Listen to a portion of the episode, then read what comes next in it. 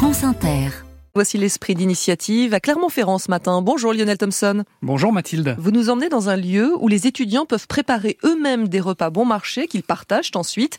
Une cantine solidaire ouverte il y a un mois par l'association Liotopie. Dans le local de l'association, dans le quartier étudiant du centre de Clermont, une cuisine professionnelle a été aménagée. Tanguy Blochet, coordinateur des projets alimentaires de Liotopie, nous y accueille, tandis que Mathieu Adonneau, coprésident, s'active au fourneau. Là, du coup, bah, j'étais en train de cuisiner un petit peu à base de, des invendus qu'on a récoltés aujourd'hui. Euh, des patates euh, qui viennent d'un producteur du coin. On a des brocolis et euh, d'autres légumes là qui sont derrière moi, des carottes, des betteraves que je vais faire râper, qui sont des invendus qu'on a récupérés hier à un magasin bio de Clermont-Ferrand. Là, je vais rajouter mes brocolis avant que ça brûle. Les étudiants ou les habitants du quartier peuvent donc venir tous les mardis et jeudis matin cuisiner eux-mêmes ces produits récupérés auprès de commerces ou de producteurs locaux pour partager ensuite des déjeuners à prix libre que chacun paye selon ses moyens. Une formule sans obligation en toute liberté. On peut juste participer à la cuisine, juste manger, faire les deux, faire la plonge après, avant, pendant. Euh, c'est à la carte de chacun chacune en fonction des volontés. Donc euh, on a des gens qui viennent cuisiner et puis qui repartent. On a des gens qui cuisinent, mangent, juste des gens qui mangent. Et tout ça, voilà, c'est tout à fait possible. On est très très ouvert euh, sur tous les publics et sur euh, la façon dont les gens ont envie de s'approprier le lieu. La seule vraie limite, ce sont les 20 à 25 couverts qui peuvent être servis sur place. Il faut donc s'inscrire.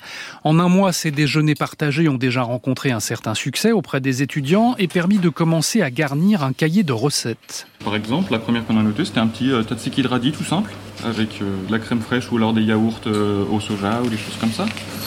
on va avoir un banana bread vegan, ça c'est une des spécialités avec le carrot cake vegan ici. C'est des choses qu'on a beaucoup en a vendu, surtout à cette période des sauces bolognaises végé, un gratin de pommes de terre, euh, toujours euh, végétarien, bah celui-là même vegan, hein, crème de soja. Voilà, un crumble vegan de pommes, ça, ça a été proposé par une bénévole qui nous a cuisiné ça et qui a noté sa recette. Euh. On adapte les recettes en fonction de ce qu'on a en a vendu. Des recettes donc surtout végétariennes ou véganes qui permettent de manger sain et bon marché tout en se faisant plaisir, estime Tanguy Blochet. Pour aider les étudiants, de plus en plus nombreux en précarité alimentaire, Liotopie est aussi sociétaire d'une ferme coopérative, la ferme de Sarliève, aux portes de la ville. On va amener nos étudiants, nos publics bénéficiaires, euh, faire un peu de chantier agricole avec nous pour euh, montrer comment ça fonctionne, euh, une patate, un artichaut, à quoi ça ressemble quand c'est dans la terre.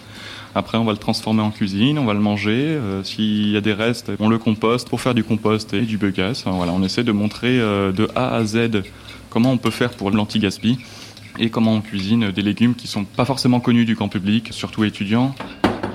La cantine solidaire est fermée pendant les vacances universitaires. Elle reprendra mi-septembre comme toutes les autres activités alimentaires ou culturelles de l'Utopie. Lionel Thompson, notre dénicheur de bonnes idées. Vos chroniques Esprit d'initiative sont toutes en ligne sur franceinter.fr.